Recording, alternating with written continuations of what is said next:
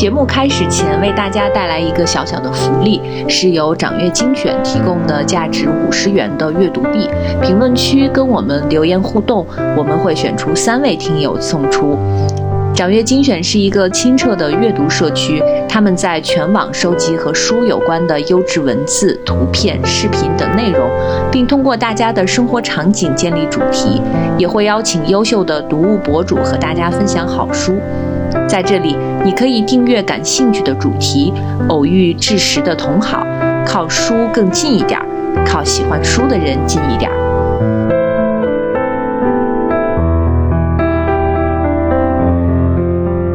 大家好，欢迎来到自由之秋，我是张从，我是 D T T，你又变成 D T T 了，你 他就是上一期的大太太。嗯，冬天已经来了，呃，我们坐在北方有暖气的房间里，嗯、喝着热红酒，来跟大家聊温馨有趣的话题，就是冬日好物的推荐。嗯，然后现在此刻我们正在喝热红酒，嗯，对，非常冬天，而且十二月份要到年底了嘛，还有什么圣诞节啊，就是有一些非常温馨的节日，嗯，所以我们一般会在这个时候呢，回忆一下我们冬天都会做一些什么，或者都会买一些什么适合冬天用的东西，呃，有的时候也会在冬天看一些适合冬天看的电影，或者是适合冬天看的书，嗯，还有一些适合冬天的娱乐活动。因为之前我记得我有一个作家朋友，他聊，他说就是那个乐卡雷，乐卡雷对，冬天适合看，对对 是的，对是的，适合冬天看的一个那个就是作家作家嗯。然后就是我跟我另外一个朋友聊到这个事情的时候，还说你们这些文艺青年就是就是看书居然还有季节性。然后我就仔细想了一下，确实是有的。就比如说像我冬天的时候，每年冬天我都必看的就是小森林，啊，对对吧？嗯，是的，然后就觉得很温暖，然后那种就浓浓的生活气息，我觉得觉得非常适合冬天的这个情境。因为冬天其实我们就说，因为它的日照时间比较比较短比较短，然后比较阴冷。其实冬天有个就是说冬天的情绪病嘛，就是冬天嗯容易让人情绪不好。是的，所以我就觉得好像我们本能的需要一些温暖的东西，嗯以及比如说像我们喝热红酒，是觉得暖暖的，就觉得会非常开心。嗯然后冬天大家一起聚餐的话，在家里会喜欢煮一个热火锅，嗯，是的。就热气腾腾的东西。对，我们先从吃的开始吧。一般冬天就会想到火锅吧。如果在家里的话，几个朋友在一起，大家就会围着桌子煮一个热火锅，嗯，辣辣的那种，嗯嗯，非常有气氛。嗯，但火锅其实我有一个问题，就是因为我觉得来了北方以后，我是南方人嘛，嗯就南方人，而且我是成都人，就是属于一周吃三次火锅的那种。但是有一个问题，就是我来了北方以后，我吃火锅特别容易上火。啊，对，嗯，而且就是现在，我觉得就是随着年岁增长，然后有了一些莫名的仪式感。就比如说，我吃火锅就是一定会做很多准备。首先，我可能吃火锅那一天。就是会穿一个卫衣，就里头会穿很好啊清理的衣服，嗯因为你如果穿羊绒衫的话，就很容易身上会弄上味儿。对。嗯然后呢，还有一个就是，呃，我不会洗头，就要挑就需要洗头的那一天我才去吃火锅。嗯然后还有一件事情就是那天我跟一个朋友聊到关于 dating 的事情嘛，嗯就说就是大家如果比如说相亲，或者是有一些就是场合的见面，就是如果男女朋友见面，嗯就第一次就是是。约火锅，我就觉得很奇怪啊！就是在我的概念里头、d a t i n g 第一次一定要吃冷餐，嗯体面一点。就是对吃冷餐，就是就我不能就是一一首先你就是那个会有很多味道，嗯然后然后大家就是大汗满头大汗、热气腾腾的 感觉，我就觉得那那不是一个就是浪漫的场合。嗯但是呢，吃火锅是非常适合朋友在一起，是的，随着那个热气蒸腾、嗯阴的气氛，然后喝一点小酒，我觉得这个的就是话家常是非常合适的。嗯嗯，来自四川的 DTT 为大家推荐一些比较好吃的火锅吧，就适合在家里做的。你会选一些什么样的食材，或者是呃必吃的、必买的食材是什么？我必买的食材可能就比较特别，除了就是大家肥牛片这比较简单的哈，我特别喜欢吃魔芋，是鲜的那种，不是要嗯泡的那种。就是我有一段时间特别爱吃付小姐在成都，嗯但是就是因为他们家的魔芋是那种鲜魔芋，就软软的，哦它非常入味。然后后来他们家就这个这个菜单变了以后变成魔芋丝了，然后我就再也没去过他们家。魔芋丝我也很爱吃魔芋丝我也爱吃，嗯就好炖的时候我就会，Q 弹的那对，种。就不是为了减肥，就是很喜欢。你敢看我这个东西是减肥的吗？我都不知道。因为魔芋基本上没有什么就是卡路里啊，哦，就是它，你看它又不像它是那个属于就是少孔的嘛，魔芋所以一定要煮的久一点，它才会入味。它不像豆腐那些比较容易入味。我必点的或者是必准备的是竹荪。啊，竹荪我很嗯喜欢，但是你是吃辣锅吗？还是吃？就是不管什么，我都喜欢竹去涮一下爱竹竹荪。我觉得那个嚼在嘴里有点嘎吱嘎吱的那个，脆脆的？对，但是它还不是那种非常像那个什么腐竹这种的那种脆，嗯嗯它就是那种有点 Q 弹，然后又有点脆，就嚼在嘴里。它还有很多孔，主要是然后竹荪我也比较喜欢，然后但是像我其实是很喜欢吃内脏。哦啊，我就是去吃火锅必点的一样东西，除了像什么就是黄喉、百叶啊这些东西，嗯就属于就是家常嘛。我特别喜欢吃的是牛蹄筋和牛骨髓，以及脑花。对，我们曾经一起吃过脑花，我觉得脑花它有一股腥味儿，虽然我也并不是很抗拒，呃，也可以吃，但是倒没有特别爱。因为我从小到大就特别喜欢吃脑花。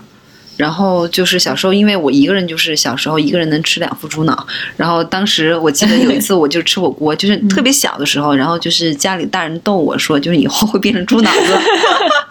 所以我当时觉得特别伤心。我觉得这个蛋白质含量超高，它是胆固醇含量超高，啊所以我前段时间不是体检查出来了，我有高血脂症嘛，就是那个胆固醇我还比较意外的。所以，所以我看起来很瘦，但是呢，可能我觉得跟我的饮食习惯比较爱吃内脏有关。其实牛骨髓也是高嗯那个胆固醇，然后我也爱吃海鲜。我其实也挺爱吃海鲜的，但是我可能就饮食会偏清淡一些，所以我今年体检的时候查出了有一项叫甘油三酯偏低，我还挺不良我还挺意外的。就我从来没有听说过有人低，就是一般就会就是家里人会查体的时候会说这个比较高，然后会注意饮食啊什么的。我竟然查出来这个低，我就有点不知所措。没有，因为我们就是减肥的同事很多嗯都是这一项偏低，就说明你营养不良。我并没有减肥，但是就是你吃的太清淡了嘛，就我们俩相反，嗯。我就是应该属于那种吃清淡一点，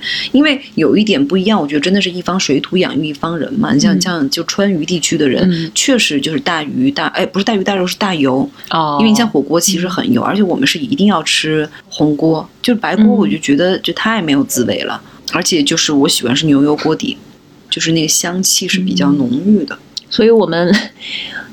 平时吃饭其实还是要注意均衡一些。但是火锅确实是冬天的标配，对，像上周我们就在一起还吃了一次火锅，就感觉几个人围在一个小桌子，热气腾腾的看着那个热气从锅冒出来，然后那个锅还是一个鸳鸯锅。对，嗯，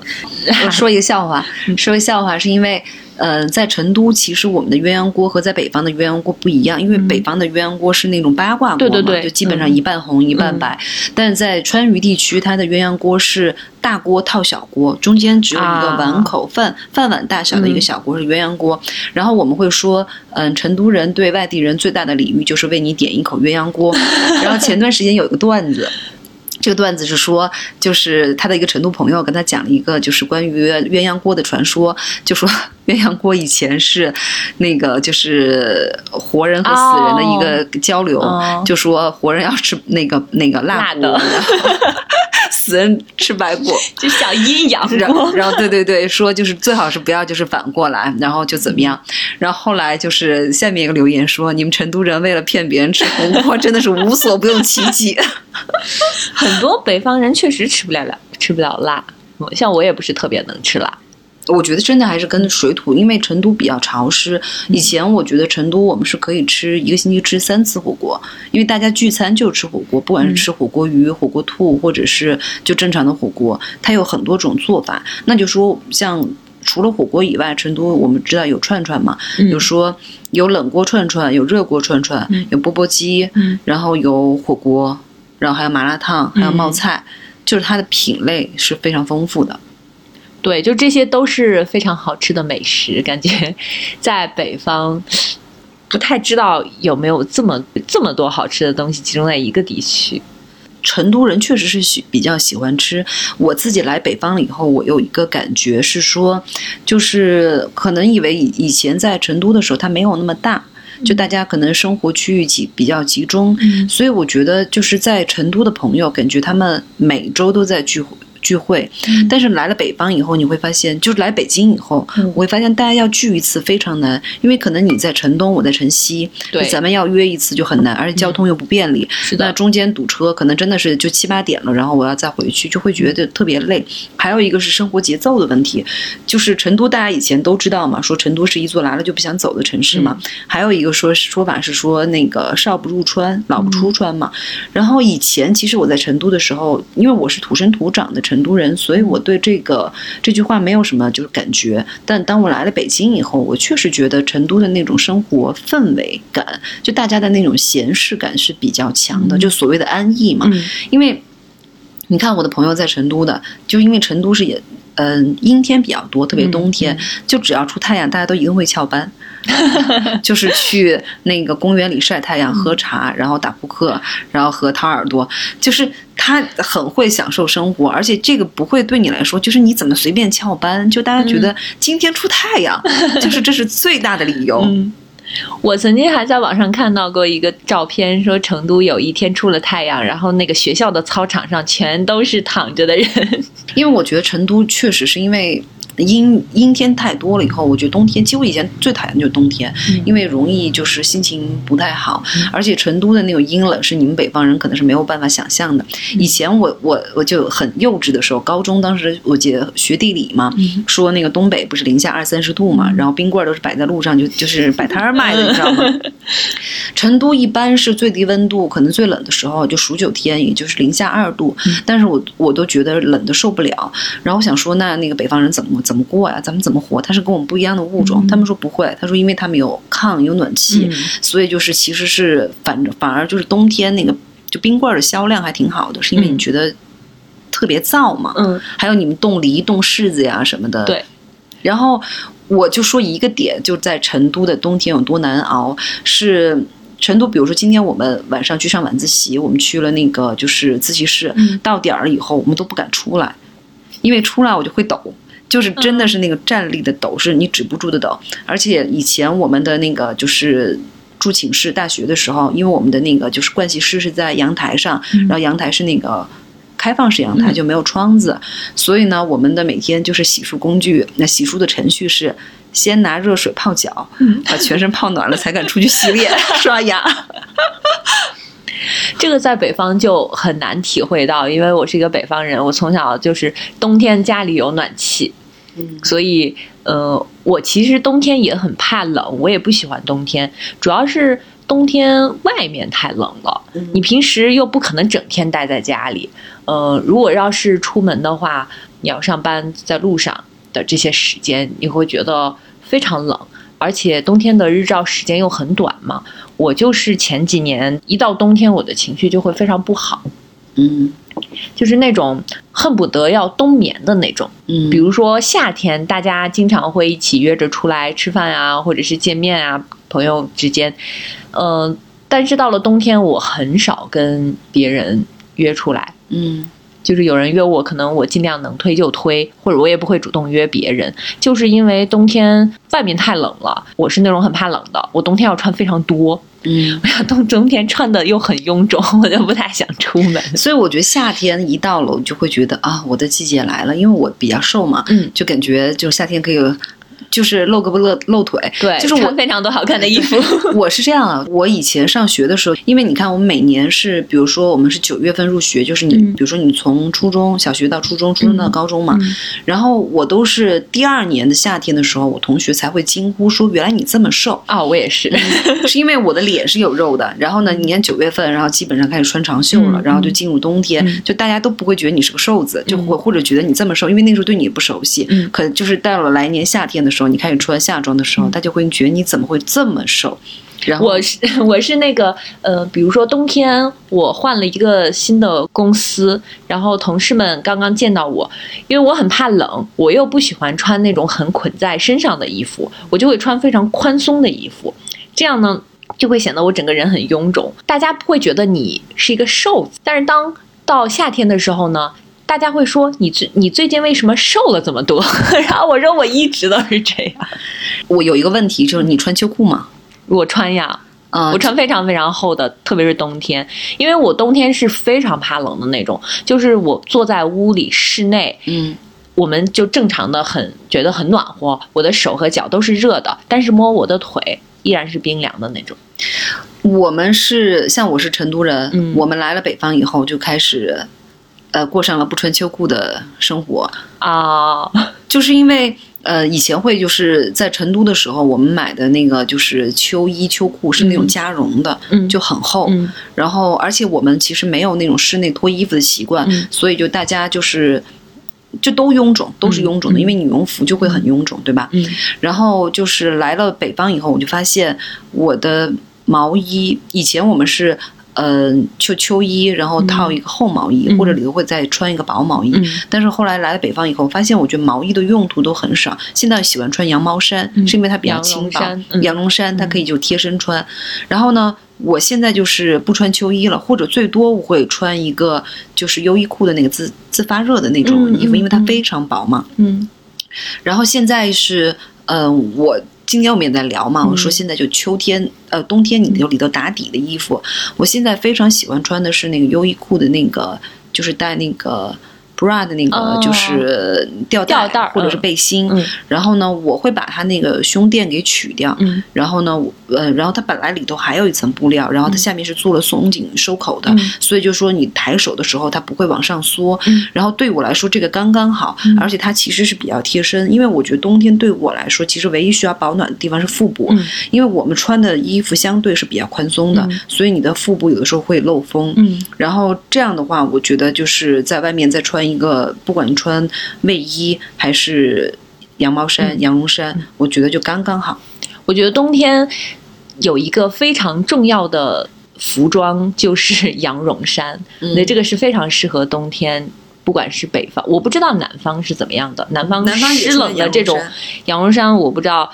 就是它这种气候适不适合。但是北方真的非常适合羊绒衫，羊绒衫很轻，嗯而且它很亲肤，你中间不需要再穿一层，它很软糯。嗯 T 恤啊什么的，然后贴在那个皮肤上，就有一种被抚摸的感觉。对，然后一定要买那种纯羊绒。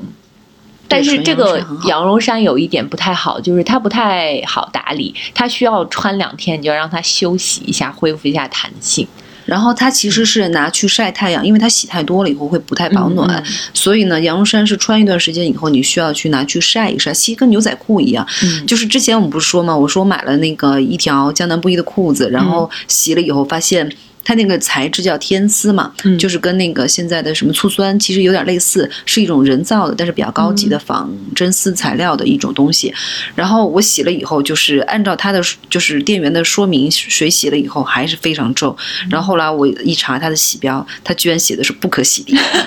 我觉得怎么可能有裤子是不可洗涤？但是其实牛仔裤按理说就是不洗涤的。对吧？特别是那种原浆的牛仔裤，它就是要穿出它的那个，对我看那些就是专门收藏牛仔裤的，他们真的是不不洗。嗯，天哪，对于我们这种爱干净的人来说不能接受。就不能接受嘛。我们又不是那个生活在草原的牛仔。然后说到洗涤这个事情，其实今年双十一我买了非常多的洗护用品。就是我我我发现近几年，今天跟一个朋友聊天也说到这个问题，就说其实这几年是不是因为中年的一个习惯的变化？就是我这几年不爱逛商场，我爱逛超市。嗯然后双十一其实我没有买什么衣服、化妆品之类的东西，我买的就是很多的居家用品，就是那种生活小物。比如说我今年换了新的那个加湿器，嗯，我就会非常开心。对，这个也是一个冬天必备的北方冬天必备的物品。我之前的加湿器就是呃坏掉了嘛，所以就在等货的那几天，我发现加湿器对我来说是一个不可或缺的一个东西，是因为就是平时你不觉得，但是呢，就是我半夜会被就是干醒，而且就是觉得浑身都刺。可能对于你们南方人来说，北方的这个冬天的干燥确实是不能忍受的。我我的皮我的皮肤是有一个适应过程的。我才来北方的那几年，因为以前我们在南方是不涂那个身体乳的，嗯就可涂可不涂，不是一个必必选项。但是我在北方以后，我发现一般的身体乳对我来说，嗯，不够，就是我的皮肤真的会皲裂。可能需要涂油。所以我之前就是的用法，是因为我们在南方，可能我家里很喜欢涂甘油，嗯就是觉得这是一个比所有的护肤品都要那个就是有用的东西。就像你知道脚后跟，嗯，就是容易裂，容易裂。嗯那个时候基本上涂三天甘油，它就能恢复。嗯然后，所以我的工序是洗澡。第一道是涂甘油，第二道是涂那种带就是那种膏状的这种就是身体乳。嗯但是呢，最近我就是发明了一种方法，就是椰子油，是那种嗯护体的椰子油，你把它融合在那个身体乳里头，你涂了以后，它的保湿效果是非常好的，大家可以试一试。嗯，椰子油要买那种什么初榨或者是冷榨的椰子油。那个是真的是非常好用，涂在腿上，因为一般我们的四肢会比较干，嗯，因为特别是腿，分泌嗯乳汁嘛，特别腿。特别是小腿，特别容易干，就把那个椰子油直接涂在呃腿上，嗯然后再按摩一下，它吸收的其实挺快的。嗯，椰子油，反正我是要跟，而且它有点就是椰香味嘛，嗯反正我是跟那个身体乳一起用，我会觉得它的保湿效果非常好。然后，呃，你用精华吗？冬天脸吗？对，用，对吧？嗯因为我是呃混干皮肤，但冬天基本基本上是全干。我我记得有一期节目我们讲就是医美的时候，嗯我稍微聊了一下，因为我接触的第一款医美就是水光针，嗯然后我是自己亲身试验过，我会觉得这个对补水效果对我来说是非常实打实的，因为你。有一段时间，特别换季的时候，我在北方换季的时候，我的皮肤会刺痛，而且我觉得随着就是年龄的增长，我的皮肤的肤质在变。嗯以前我可能在青春期的时候，嗯我觉得我是偏油性的皮肤，然后现在我就觉得我就已经过渡到干性皮肤了。我特别明显，我之前就是一个油皮，非常标准的、非常典型的油皮，但是最近几年，呃，就变成了一个干皮。我现在每天涂粉底液，涂完之后脸上就会起皮。这个就是呃特别明显的缺水的标志。嗯我是在换季的时候，一个是眼睛周围会卡粉，会出现假性的干纹，这个非常明显。嗯然后还有就是你说的，就是粉底不服帖的这种情况。所以呢，我是呃水光针，我是在换季的时候会去打。会打，嗯，对这个东西是确实是有很强的效果，因为你会发现，呃，因为我们就皮肤屏障嘛，嗯所以就真正的那些就补水的那些东西，它可能是浮在你的表皮层的，它没有办法进到你的真皮层，嗯真皮层层缺水，就是你会就有这种。这种皮肤的问题，所以它就是水光针，其实就是说现在所谓的，其实很简单了。现在的午餐疗法、嗯嗯就是一个嗯中胚层的那个补水项目，就它不会有那些现在网上吹的那么牛，说什么就是一千片面膜呀，然后就什么水光肌 bling bling 啊、都没有。我亲身试验了以后，我觉得它最大的效果就是补水，它能有效的缓解你的假性干纹。嗯然后以及你的皮肤刺痛问题，以及你粉底不服帖的问题。然后我现在每天冬天的那个工序就是用了水以后，我现在嗯，之前其实我觉得水是一个只要保湿的，就是效果就好了，所以我不迷信大牌。然后我之前用了很长一段时间的一款补水的东西是那个呃无印良品的高保湿，哦，就是它的那个水是有点带粘液状的感觉，嗯有点稠稠的。然后我觉得就是肤感非常好，而且无印良品的那个化化妆品系列，它好像是不不添加那个对纯天然，纯天然，不添添加防腐剂什么的。所以我觉得就是这个东西，就是你不要想它，水就是一个基础的补。保湿的一个东西，所以呢，它就是滋润就好了。我就一直用这个。然后今年双十一呢，我买了就是一款就是二裂酵母的一个就是那个营养液，嗯它其实也就是补水的效果。嗯它其实它有那个烟酰胺的那些成分在里头。这个牌子呢是润百颜旗下研发的，就是润百颜就是。大家如果就接触医美的，肯定就很熟悉，它就是做那个基础玻尿酸的，所以呢，就这款产品我觉得是 OK 的我们没有收广告费。啊，没有收广告费，对对，完全是没关系，这是李佳琦直播直播间的东西。然后我现在就是用的一款，就比较一到冬天我会无限回购的，就是伊索的那个香芹子香芹子的嗯那个精华，因为我觉得那个精华非常神奇，它非常油，但是你一涂以后它非常黏，像胶水儿。但是它完全就涂完了以后，嗯它非常好马上吸收嗯马上吸收，而且不会有黏腻的感觉。对，它的用法不是说让你把手在脸上这么抹，你一定要按压，它慢慢就会吸收。对就是不需要你在脸上涂，涂反而会觉得好像脸上涂了胶水不舒服。我觉得反正这一款是我无限回购的。这个我是在可能大概四五年前用过，嗯那个时候呢，我好像还没有遇到过这么像现在这么干的状况。我的冬天大概还属于正常，就是有的时候可能还会在 T 区会有一些出油，我还没有那种强烈需要补水的状况，所以当时我用了那个之后呢，就感觉它好像对我来说有一点点过了。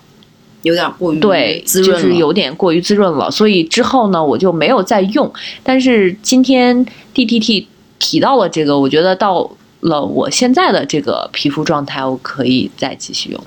然后另外呢，就是我对那个护肤霜，就冬天用霜嘛，嗯我的就是其实我是一个不迷信贵妇线的一个就是人，因为我自己是感受不出来。之前跟我一个做美妆的朋友聊，他说是因为你皮肤底子够好，嗯所以你不对会嗯对这些东西就觉得有什么效果。因为我会觉得说。就是所有的护肤产品，它唯一的效果就是保湿，嗯。或者比如说我是油皮，我起痘，那它唯一的效果就是控油。祛痘，对，嗯。但是我唯一用的，就是我还是一个比较嗯迷信那个数据和嗯。那个成分的成分党，就是我唯一用的一个就是公用型的东西，就是我之前说过的 A 醇，嗯。就视黄醇，它这个确实是有实验数据，它有抗老功效的，然后它能就是。提亮皮肤，这个我觉得在我脸上，就当我过了这个就是皮肤的耐受期嘛。上次我们聊的时候，我还说正在建立耐受嘛，嗯然后我建立耐受期了以后，就是很明显的，我周围人都觉得我皮肤做了什么项目，因为它嗯至少是白了一个度。还有一个方法，我自己用的，你可以实验一下，就是每天早上在上妆之前，你先做一个三明治面膜，它的基底就是用芦荟胶，嗯。然后呢，就是我用的是无印良品的那个面膜纸，因为我现在用下来，我觉得那款面膜纸很好用。嗯。然后呢，你用纯露，纯露是吗？纯哦，露，纯露就是什么牌子的纯露都可以，看你就是喜欢哪个香型，用纯露，然后就是泡面膜纸，然后敷一层面膜，大概十五分钟以后，看它快干了以后，你把它揭下来以后，你的那个再上妆，你的皮肤的水润度会高一些。哦，然后还有你上粉底是怎么上？我用美妆蛋美妆蛋是干的还是湿的？干的，你试一下，湿是吗？用美妆蛋是湿的，你先把它、哦。就每天你要清洗嘛，嗯嗯。清洗完了以后你把水挤掉，因为我是用那个洗脸巾，嗯。所以刚好擦完脸的洗脸巾，它不是还有点控泥吗？嗯嗯你把那个就是美妆蛋的水挤掉了以后，你用就是湿的美妆蛋来上粉底，它会比较就是贴合度会更高一些。哦我觉得那个贴合度倒是没有问题，只是就会起皮，有一些位置会起皮，还挺明显的。你试一试用湿的话，用湿的美妆蛋，它起皮的那个效果会明显一点。还有就在你起皮会起皮的部位，嗯你的粉底要上的轻薄一点，要不然你的就是那个就是妆感就会比较重。好呀，嗯，这是冬天，好像是我们北方人要特别就生活在北方的朋友特别要注意的一些问题。嗯嗯、然后还有一些是在冬天好像必须要做的一些事情，比如说，比如说，对，就是特别是到了十二月下雪以后，嗯。今年北京的雪还来的挺早的，嗯。嗯，下雪以后，有的时候会在家里，嗯，就会煮一点热红酒，因为像夏天我们有的时候会喝一些冰啤酒啊，或者是喝一些冰的，东西对，这样显得很清凉。但是到了冬天，需要你的身体暖和起来，所以我们一般就会在家里自己煮一些热红酒。热红酒的煮法其实还挺简单的，嗯但是呢，每每个人煮出来都不太一样。今天喝到了 DTT 煮的，我觉得特别特别好喝，所以今天 DTT 要给大家分享一下它的煮热红酒的方法。我的煮热红酒的方法其实也很简单。嗯，首先它需要的材料是，呃，橙子、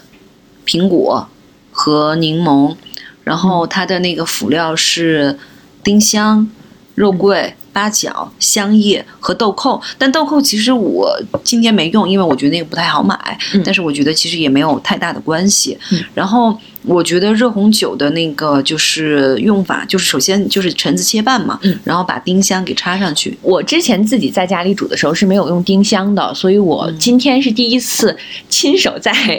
把那个丁香往橙子里边插，我觉得这个仪式感真的太好了。很棒，对，然后把那个呃橙子插的都是丁香，就是满满身上都是丁香，然后放到那个红酒里。对，然后橙子就是，然后有一个比较小的窍门儿是柠檬不切片，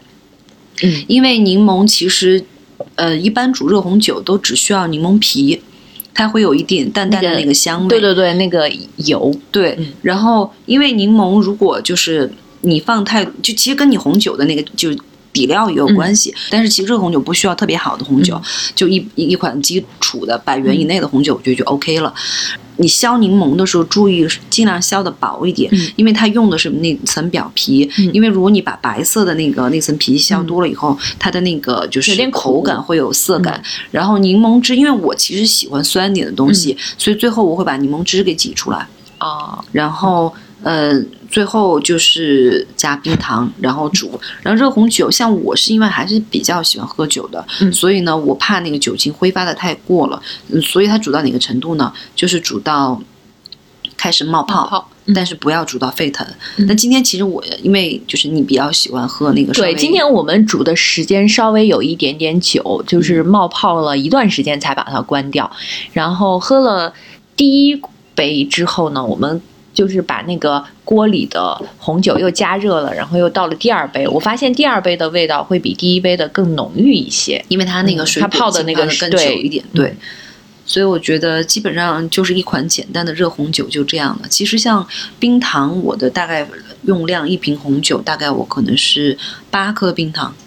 左右，啊然后这样的它的酸甜度对我来说是 OK 的。嗯，如果喜欢更甜一些的，其实可以再放的更多一些。嗯我在冬天呢，其实还会喝另外一种酒，这个酒呢其实不是热乎乎的酒，但是恰巧在冬天喝，是因为我们这个酒是在五月份制作的，梅子酒，对，所以到了十一月份的时候呢，它嗯恰好是可以喝的那个时机，所以一般。到了冬天呢，也会喝这个梅子酒。呃，梅子酒是我是今年是在五月一号做的，我不知道大家有没有看过那个有一个日本的电影叫《海街日记》，嗯就是四个姐妹她们坐在一起，那个青梅成熟了之后，在那个梅子上扎孔，然后去酿酒。嗯因为我我因为我是这样，我们做梅子酒其实是我们相继传染的。嗯你被马老师传染，然后马老师其实是跟我，呃，我们俩都是同时做的，然后我们嗯是从我一个朋友那儿继承过来的这个做梅子酒的这个习俗的。嗯因为我那朋友是。呃，每年他会做梅子酒，然后呢，每次去他家的时候，他就会给我们倒他酿的梅子酒，我就觉得很好喝，我觉得居然是自己泡的。对然后后来我也是因为看了《海街日记》，我是在三年前泡的梅子酒，嗯然后就特别好，因为刚好是四月份的时候，是我们用的云南的高山梅子嘛，哦它刚刚下来的时候，然后买来了以后就是。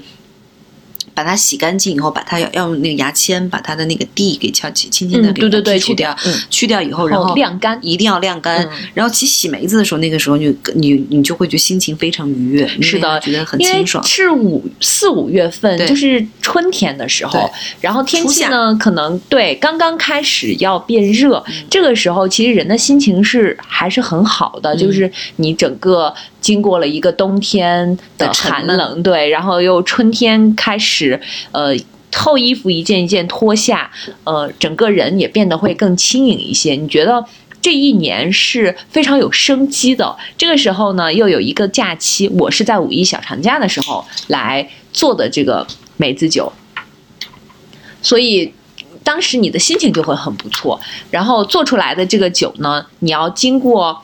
那个时候就很有仪式感嘛，然后你要经过一个长长的六个月、半年，我不知道这个半年是是怎么，就是为什么是半年，我我不确定，但是我觉得这个等待的时间还是挺让人期待的。到了冬天，可能就是十一月份、十二月份，我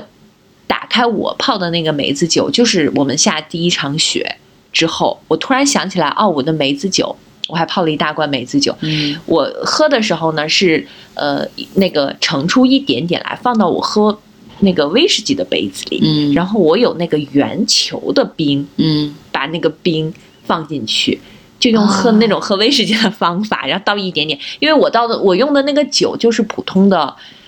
牛栏山二锅头但是我用的是那个五十六度的，我也是用度数56超高，因为是这样，嗯。我们当时看它有有两种说法，还有一个是用二十九度的那个双江还是什么那个酒，嗯。但是呢，那个酒有一点点的那个，就是因为我怕那个梅子会坏，因为你酒精浓度不高是的，然后关于你说那海记日记就是戳那个戳孔的那个做法，但其实有两种说法，有些人是不戳的。嗯。我当时自己试验了一下，有些呃就是有一罐戳，有一罐不戳，因为戳了以后它的那个梅子肉容易析出，嗯。所以你的那个酒有可能会变得浑浊。哦，然后呢，但是它会更入味，青梅的味道会更更重一点。嗯其实也不是六个月，一般是你要看看到那个就是梅子都沉下去，一个是沉下去，嗯还有开始发皱，它表皮开始发皱了以后，哦然后就是这个梅子酒就是基本上就比较成熟了。嗯还有泡杨梅酒，但杨梅酒我还没有试过，但是我喝的跟你喝的不一样是，呃。我我我觉得我第一次做的时候，可能我的按照那个比例，我的冰糖放的有点多，嗯所以我的梅子酒有点偏甜，啊，所以我一定会加那个苏打水，嗯，就是来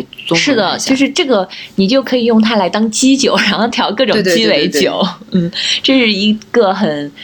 可以做很多不同的酒的一个很方便的做法。呃，所以我一般。到了这个时候，可能除了热红酒，有朋友来家里玩的时候呢，我们还会打开我 自己酿的梅子酒，然后分给大家喝。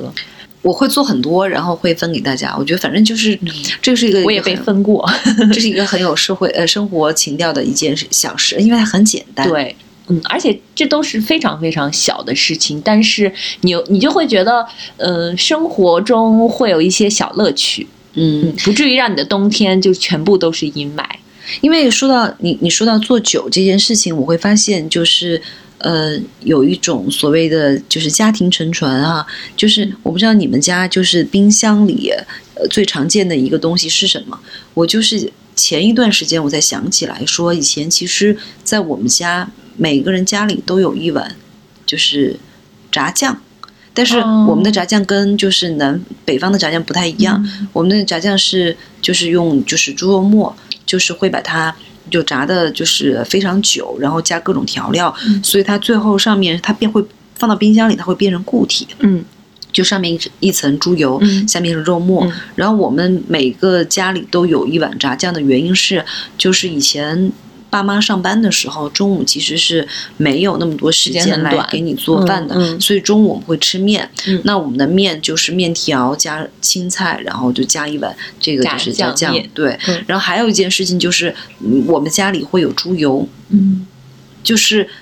南方以前炒菜还是比较讲究的一件事情，就是我们的为什么会觉得四川的菜比较好吃，嗯。还有家常菜比较好吃，是因为我们用的是混合油，哦，就是家里熬的猪油，然后再加一点点清油，这样炒出来的菜，哪怕它是最素的菜，它其实也带一点肉香。嗯，所以我自己在北方了以后，就是在在在自己在北京的这个家里，有的时候我其实是会做一点就这种让你感觉到家香味的东西。嗯，家的味道的东西。嗯，我一般就是可能呃回一次家回来的时候，家里人就会给我装一箱的海鲜，嗯有虾呀、有螃蟹啊这种的，然后我就会冻在冰箱里，隔一段时间拿出来就煮一点虾。嗯，刚带回来的时候，其实就是装箱的时候都是活的，嗯。因为我家也比较近嘛，就是到了北京之后，可能高铁几个小时之后，这些虾还是活着的，因为它会那个泡沫箱里边会加冰块儿，嗯然后活的虾会放在里边，然后可能就回来之后就直接煮一些，这个海鲜又非常新鲜，那个肉质又非常鲜美，就可能你你当时买的时候就是它刚捞上来的那种，这个就会有一种家的味道。嗯嗯，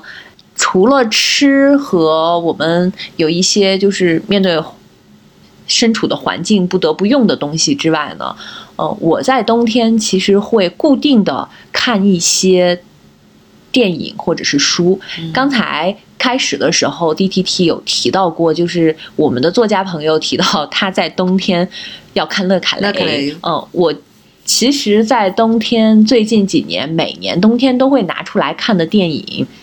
是一个叫《男与女》的韩国电影。嗯非常小众的一个电一个文艺片吧，是孔侑和全度妍主演的。嗯孔侑就是大家非常熟悉的那个《釜山行》的男主角，全度妍呢是韩国第一个获得戛纳影后的嗯韩国女演员。这个电影的故事非常简单，就是他们两个各自有家庭，然后都有一个自闭症的孩子。他们为了治疗他们孩子的这个自闭症呢，就去到了北欧。你像，北欧的冬天非常漫长，呃，应该是在芬兰还是在就是北欧的某一个国家，就非常靠北的国家。呃，漫天的大雪，然后有大片的森林。男主角和女主角就是在这里相遇的，然后他们就发生了婚外情，就是有了感情。其实就是非常简单的一个电影，但是他们在那个大雪里边，在那个森林森林里边漫步的那个场景特别美。这个电影有一大段的篇幅是他们回到首尔之后，嗯，这个电影呢就是。非常典型的这种中产阶级的男性和女性各自有家庭的一个出轨的故事，嗯但是你从这里边呢，其实去能看出来，就这种中年人，我也不知道为什么，就是我会喜欢这个电影，可能就是因为他们会呈现出很细致又很复杂又很微妙的这种感情，嗯，就不是年轻人的那种，呃，互相。心你爱我，我爱你的这种，他们就真的是又克制，但是又很疯狂的那种。这个电影我在每年冬天可能都会拿出来看，然后它的背景音乐也非常好听。作曲家是我们曾经在很早的某一期聊过电影原声音乐的一期里边有介绍过的一个韩国电影配乐师，他还给其他的很多有名的电影配乐过。嗯，是一个非常有才华的电影配乐师。整体来讲，这个电影我自己挺喜欢的，但是其实有点压抑。那其实你看，我们我们选择的方式是相反的，嗯因为我觉得冬天是你的这个压抑的电影是很应景的压抑的电影，然后我是喜欢喜欢在冬天看一些比较热烈的。就是或者比较温暖、治愈的这种夏日阳光的这种就是电影。嗯其实当时我看那个夏威夏威夷男孩，就是苍井优演的那个，和那个妻呃七风木聪，好像是啊，我有点忘忘了。嗯我当时看这个片子，其实就是因为我觉得那是夏威夷海景，哦，就是你 很想看夏天的东西。嗯去年有一部贺岁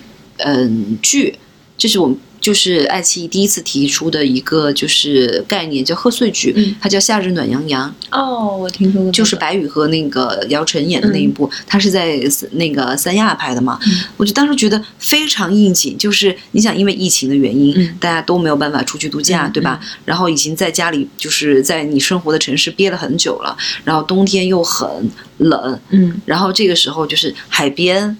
然后就是，沙滩、沙滩。阳光，而且我我不知道为什么，我总觉得就是海岛的人，或者海岛城市，或像热带的地区的人，他有一种天然的热情。对，就是感觉我们好像到来到海边就无忧无虑，嗯。就不用去想明天，嗯。就是就是每天都今朝有酒今朝醉的那种感觉，就是让我会觉得有种特别被治愈、被放松的感觉。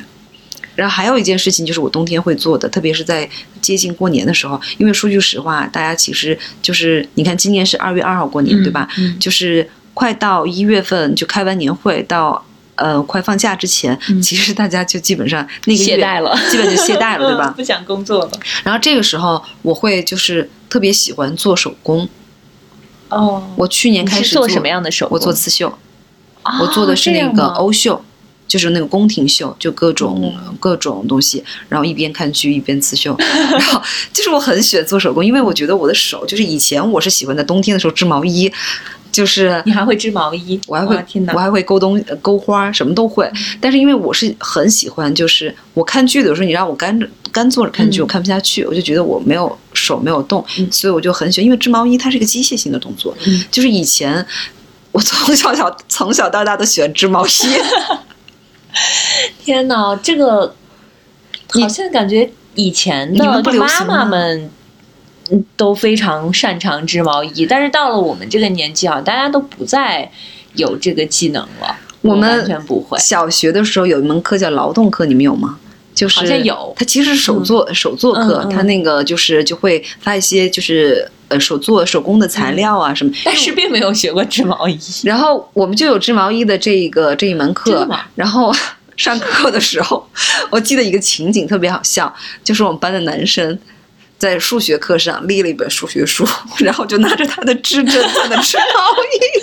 而且你知道，我是一个北方人，就北方人就是觉得那个大男子主义嘛，就是觉得男的不应该做这种很女性的活。所以就会很可爱啊。嗯，然后我从来没有见过，就是都是妈妈们在织毛衣，就是你从来没有见过爸爸们会这种工作。因为我觉得这个要说到就是，呃，我不知道是不是南方的那个，我觉得还是有差异。南方人的性格，就是男性的性格，他其实没有北方的性格大男子主义那么粗犷，就是呃，南方就是。也不能说广泛的广义的南方，我就说我知道川渝地区，其实很多都是家里掌厨的都是父亲，嗯。就是我们家，嗯。就是长辈那一辈的家庭，嗯。就家里做饭的都是男性。呃，因为我爸他是从小那个在江浙地区长大的，所以他其实还不是那种很典型的北方男性，他也会做一些，就他在家里也也会做饭。然后我记得就是比较常见的一个比较温情的场面，是因为就是南方就是我们家里哈、就以前是比如说就会织毛衣嘛，因为小时候我们的毛衣毛裤都是就是家里织的嘛，嗯然后我记得就是会。嗯，拆线嘛，嗯就以前的那个线，它可能买出来是就是一捆，嗯但是你会把它团成球，因为比较好吃。然后这个时候一般都是，呃，爸爸在负责就是绕线，嗯。然后妈妈就负责负责呈现，就是这一个哦。就是很温情的一个冬对关于冬天的一个画面。还有就是我觉得可能真的是有地域差异，地域差异的点在于，我觉得织围巾这件事情是我们从高高中、大学开始的一个固定项目。很很爱给男朋友织围巾，我是给自己织，我不会。我会送朋友，因为我很喜欢做这种就是手工活。然后到了就是夏天，到了冬天的时候，就特别是期末考试完，嗯然后就是那两天，就是是非常疯狂的，然后非常轻松的时候，然后。这个时候，我们就会去那个市场上买那个毛线，嗯。然后呢，买那种特别粗的毛线，因为我们的大棒针，大棒针。嗯。然后呢，这两天就是因为学校我还没放假，我们要两天以后就开始老师阅卷，开始讲卷子嘛，所以这两天就大家疯狂的就在寝室里看小说，然后织毛线，然后我就。你你知道我在那一刻我突然懂了那个为什么村口的那些中年妇女 就是会在一起围围在一起，就是织毛衣聊八卦，然后就觉得太放松太开心了。嗯那个时候我们就是我高中就住校嘛，然后这两天大家会就是聚集在某一个寝室开始聊八卦，然后我一边听八卦一边织毛衣。太开心了，这是真的是属于只属于冬天的一项活动。夏天不会织毛衣，而且你觉不觉得冬天特别的接近就是过年的时候，其实有一种懒散的、慵懒的、居家的氛围感。是的，嗯，奋斗不起来了，已经对，就是觉得这一年都要过去了。就觉得这一年的时候也应该让自己的心休息一下。嗯，是的，我们今天的这期也已经是十二月了，嗯，马上就要这一年就要结束了。那我们聊了这么多适合冬天做的事情，然后还有一些好东西推荐给大家。嗯，记得在评论区跟我们留言互动吧，就可以说一说你们冬天都在做什么。我们下期见，那我们今天就到这里，拜拜，拜拜。